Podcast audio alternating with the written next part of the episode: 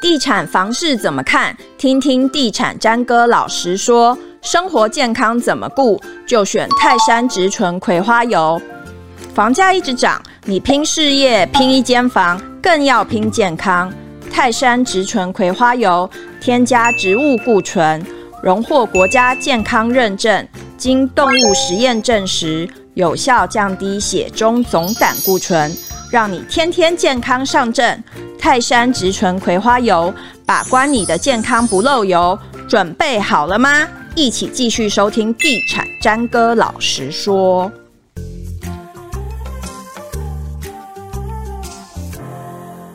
大家好，欢迎收听《地产詹哥老实说》，我是詹哥。今天呢，我们要来讨论这个区块，它算是台中市。过去大家可能会觉得它很繁华，但这最近这几年很少有人会去谈论到这个区块叫做东区。为什么它会被盖过呢？可能对我一个台北人来说，我觉得可能比如说三大屯区是一个比较热门的区块。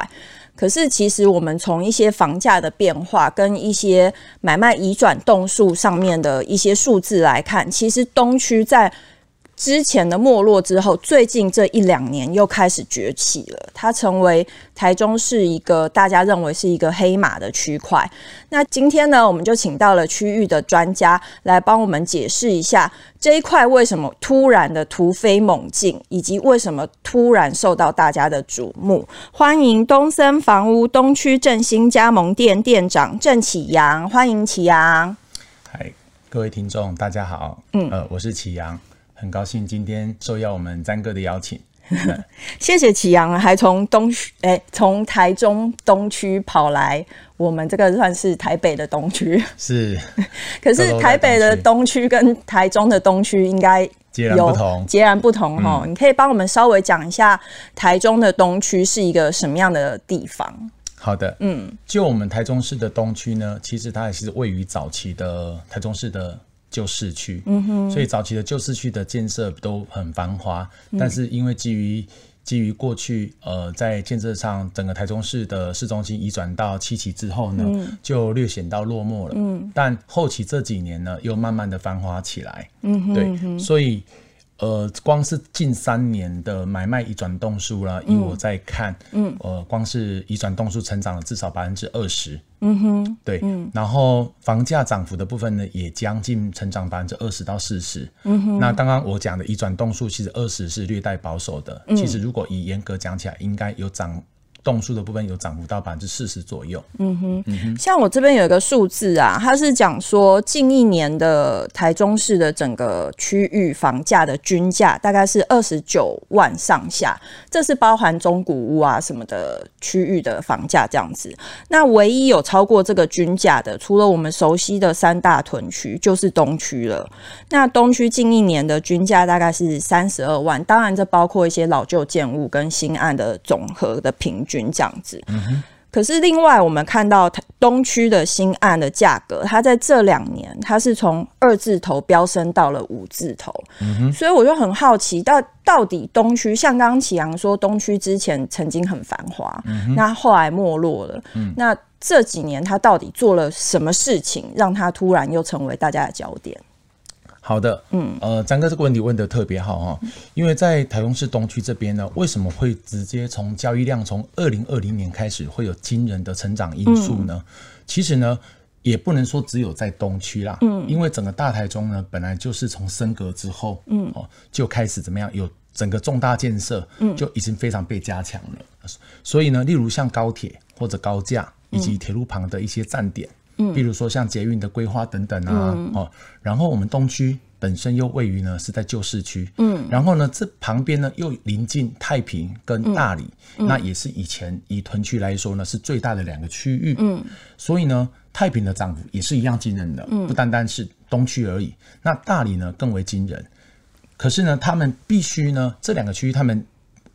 未来要进市区的时候呢，也一定会经过东区，嗯，才有办法呢，这个转嫁到我们的北屯或者屯区，或者到中港路这边。嗯、所以我觉得东区这边呢，它就本身就是一个未来应该就是很好的一个地段，嗯哼。而且呢，特别是屯区的大力的升幅，然后直接冲击，嗯、所以本身呢，东区离我们北区啦，例如说像到我们一中街啦，嗯、哦，逛街这部分又非常的接近。嗯，它的位置呢，大概距离一中街大概以骑摩托车来讲，大概五分钟的车程就到了而已。哦，嗯、那以建设的部分呢，它是不是有什么新兴建设的刺激啊？是的，所以呢，在建设的部分呢，呃，主要东区这边虽然它的中古屋比例或者说它它的新屋啊。盖的没有那么的多，因为早期东区这边它本身就有一个所谓的从化区，嗯，这正九期的部分，嗯，但为什么近几年它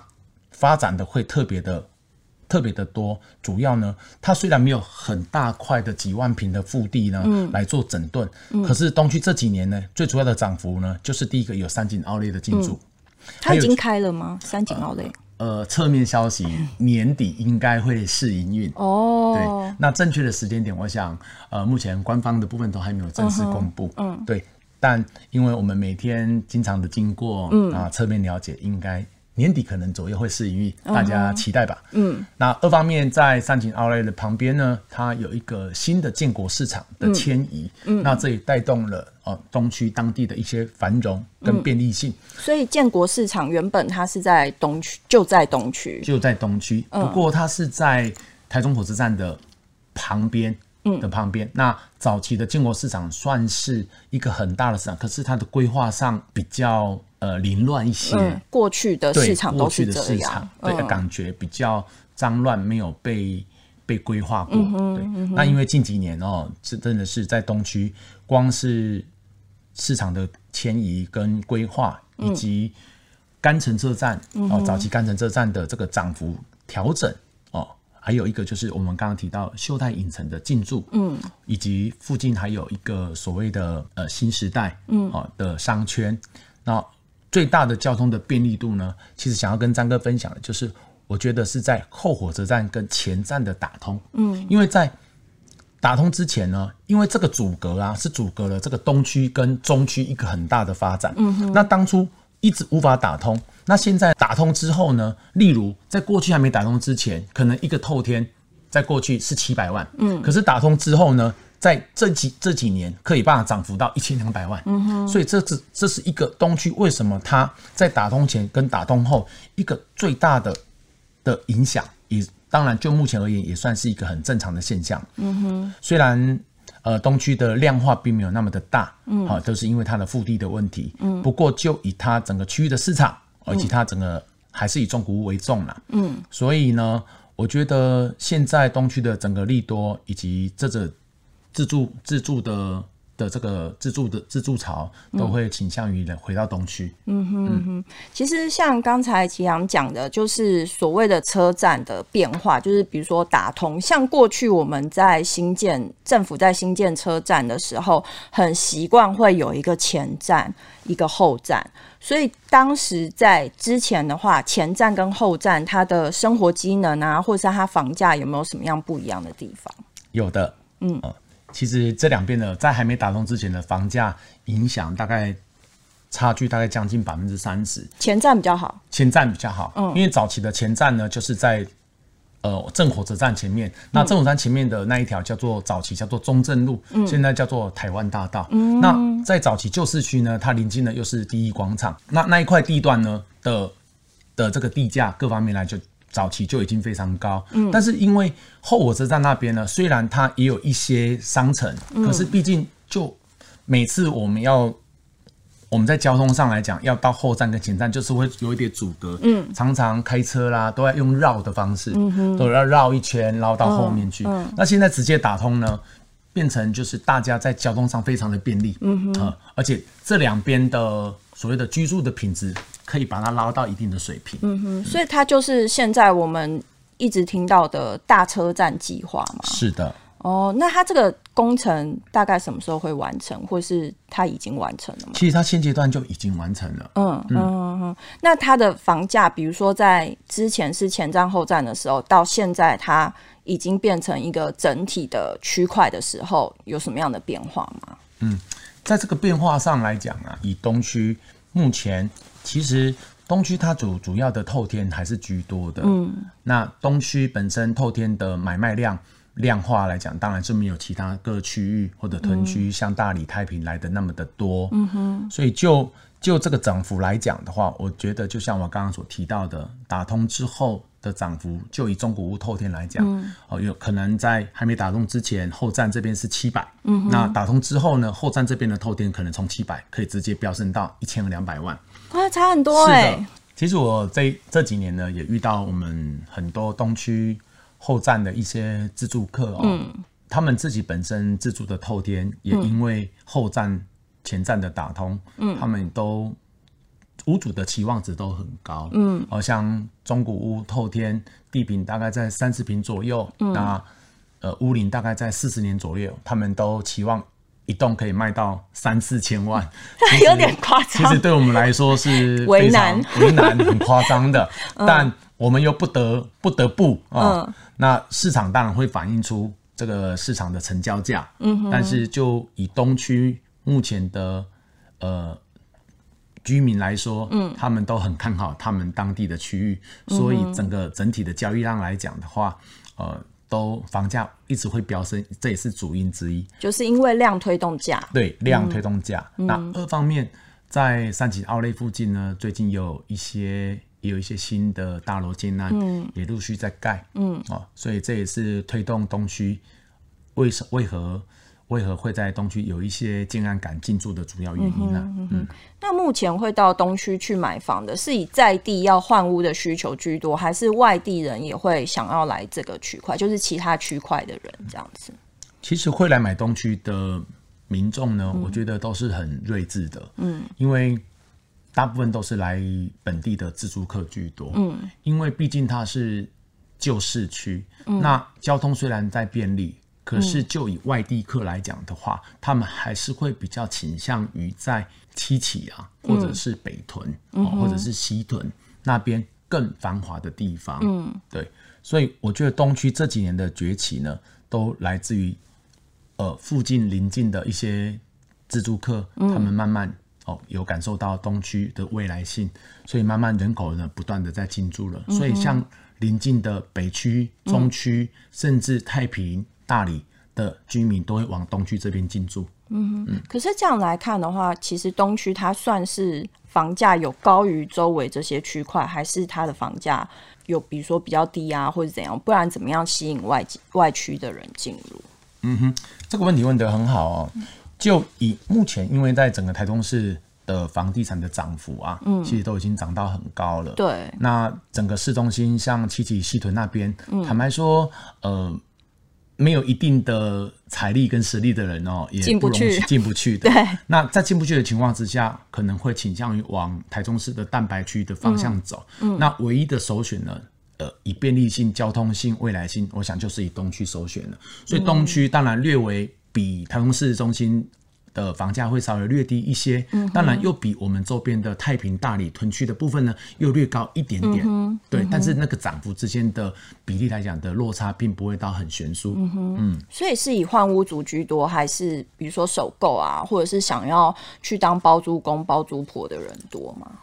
目前我们看到的都是以自住首购的居多，嗯、都居多。嗯哼，因为他们。主要就是谈吐到说，整个东区的话啦，像它的一个便利性。嗯、那我这边呢，我就我个人就比较主推我们东区有两大区域。你说首购的嘛？嗯嗯哦，像第一个区域就是在我们东区的大智路跟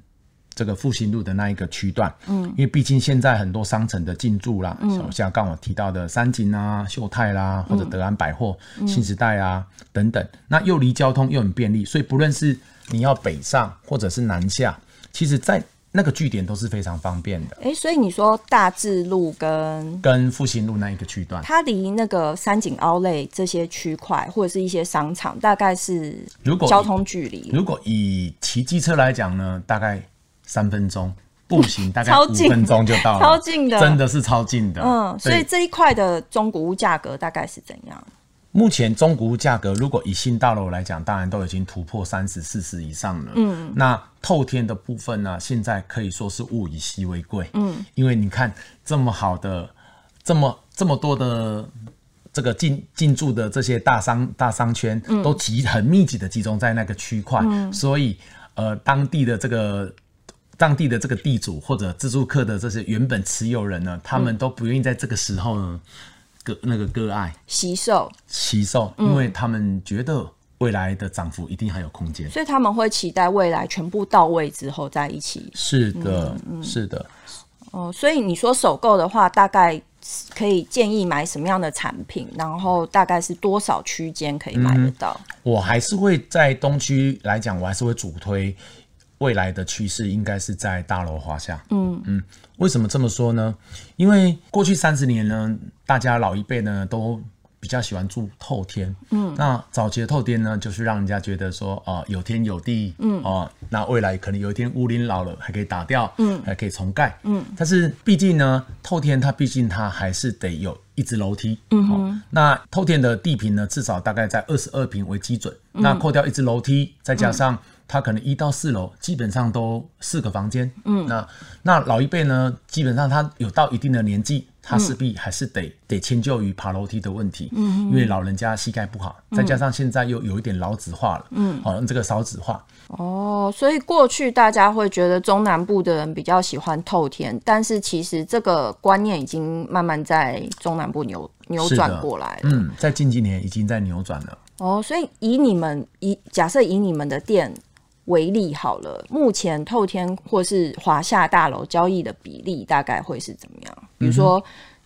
一比九啊，或者是八比二这样。嗯，不瞒您说，因为我们东区，我目前公司所在的位置刚好是在东区跟太平区的交界。嗯，所以我们主我们的主力市场就是以东区太平为主。嗯，那东区太平呢，又是一个很特别的地方，它的主要建设呢，大概。透天别墅的涵盖率有百分之七十，哇，很多、欸、很多，嗯，而反倒是大楼华厦呢，大概占了百分之二十到二十五，嗯，哦，其他的当然就是会有一些呃零星的一些工业区，嗯、像太平、大里或一些工业区，嗯，对，所以我们的主力商品还是会放在透天别墅居多，嗯、但因为这几年大楼的新建案越来越多，那也崛起，所以现在我觉得成交的比例上呢，已经有到了百分之五十五十，嗯哼，对。呃，过去过去当然是透天别墅会大于华夏，嗯，可是现在两边的比例，我觉得这个大楼已经有慢慢的超越超越透天别墅。所以一个首购族他想要到东区去买透天的话，他总价大概他要准备多少可以买到还不错的产品？透天吗？嗯，如果透天要买到比较好的产品，首购首购哦，那屋龄。如果是首购，我们就以站在先求有再求好的角度呢，嗯、呃，以东区来讲，中古屋如果以三十年，我觉得都已经破一千五了，所以大概一千五到两千，或许还买得到东区透天。那它大概是会是建平多少的？建平我觉得会落在大概在五十五五十五平上下。那同样是五十五平买东区的大楼，大概要多少钱？呃、如果以同呃买东区大楼的话。如果以三房两厅含一个平面车位，嗯、我觉得落在一千二、一千二到一千三左右，都应该还买得到。所以价格的考量来说，首购族还是建议比较买买大楼，因为我们来思考一下，现在透天呢，它有涵盖的土地面积比较大。嗯，那台湾就这么点大，嗯，土地一定是卖一块少一块。嗯，所以透天本身因为它的土地成本高，加上它的建物成本，所以透天的。价格居高不上，嗯，也高于新大楼，嗯哼，对，这也就是刚刚我在说，为什么近这几年大楼的自住客、大楼的这个这个反转哦，大家会偏向于住大楼的这个主因，就是来自于两者的两者的这个产品的价格其实是还是有点落差的，还是有点落差。嗯，那刚刚启阳讲到，就是其实因为东区还有很多的利多在等着。惜售的屋主想可以抛售他们的物件嘛？嗯，那嗯，我很好奇是现在它的房价，既然它已经这么贵，比如说新案都到五字头了，现在东区还值得进去吗？或者是你觉得它的房价未来会不会做一个修正？嗯哼，我觉得在房价的部分，东区目前其实它也并没有说涨到一个一个非常高的。一个所谓的数字，我觉得它是稳定中的成长，嗯、一个合理的成长。嗯、因为我们就已经这几年，我们有看到它所有的成交量并没有缩，所以量没有减，而房价增加。嗯，所以如果今天我们的成交量降低了，嗯、哦，那相对的就成交量降低，房价涨，可是东区的东区这个区块上来讲，整个交易量并没有下滑。嗯，所以也就代表目前它的这个涨幅是在现在的合理的状况之下。嗯，就像过去早期三十年前，我相信现在的所有的通膨。也回不到现在牛肉面啊，嗯、也回不到以前一碗四十五块了，嗯、等等。嗯，那既然回不去，所以我觉得不只是东区，嗯，现在整个大台中市任何一个区域的涨幅，我觉得都是属于在一个稳定中成长的状况之下。嗯，所以我觉得还是还是值得买的，还是还是，因为你是区域房仲，所以、呃、嗯，不只是 不只是东区，嗯、那我觉得整个台中市任何一个只要。你是够睿智，只要你有符合你的需求，第一个地点、交通，嗯、哦，嗯，包含你有一个刚性需求在的话，我觉得你现在这个时机点是非买不可的。嗯，因为我常说一句话，现在这个年头在低利率时代，虽然这几虽然这几年开始陆续的升码，但是再怎么升码也不会回到过去的十三趴。嗯，所以你现在不买，未来你只会付出更大的代价来买到你现在喜欢的那一间房子。嗯嗯。嗯所以大家今天就是在节目当中也听到，就是启阳有跟大家分析说，中古屋主其实心态是他把他的房价未来的增值性是非常看好的，嗯、所以他也是在等着未来的利多可以卖出更好的价格。所以，总的来看，你是还是建议消费者，就是尤其是首购族或者有自住需求的人，在这个时间点还是可以多看多比较，然后进场这样子。是的。好，今天谢谢启阳来告诉大家，就是有关于东区它为什么会突然成为台中房市的黑马，以及如何在这个时间点去挑选到你觉你可以在东区去买的房子。谢谢启阳，谢谢大家，谢谢，谢谢，拜拜，拜拜。